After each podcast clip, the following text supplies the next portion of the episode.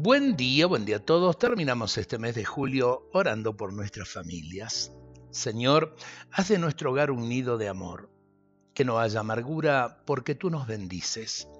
Que no haya egoísmos porque tú nos animas. Que no haya rencor porque tú nos perdonas.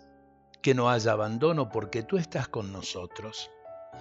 Que sepamos caminar hacia ti en nuestra rutina diaria que cada mañana sea el inicio de un día más de entrega y sacrificio.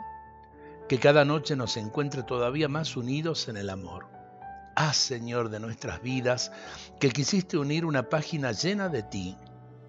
Haz, Señor, de nuestros hijos lo que tú deseas.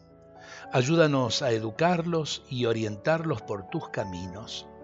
Que nos esforcemos en el consuelo mutuo, que hagamos del amor un motivo para amarte más que podamos dar lo mejor de nosotros mismos para que seamos felices en el hogar, que al amanecer del gran día de ir a tu encuentro nos concedas que estemos unidos a ti para siempre.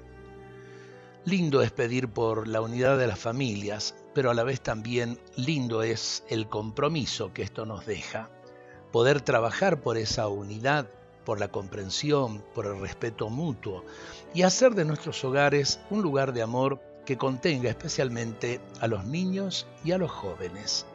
Caminar el camino de la vida como familia unida, en definitiva, es lo que llena de plenitud, de felicidad y de alegría el corazón de todos. Dios nos bendiga a todos en este día.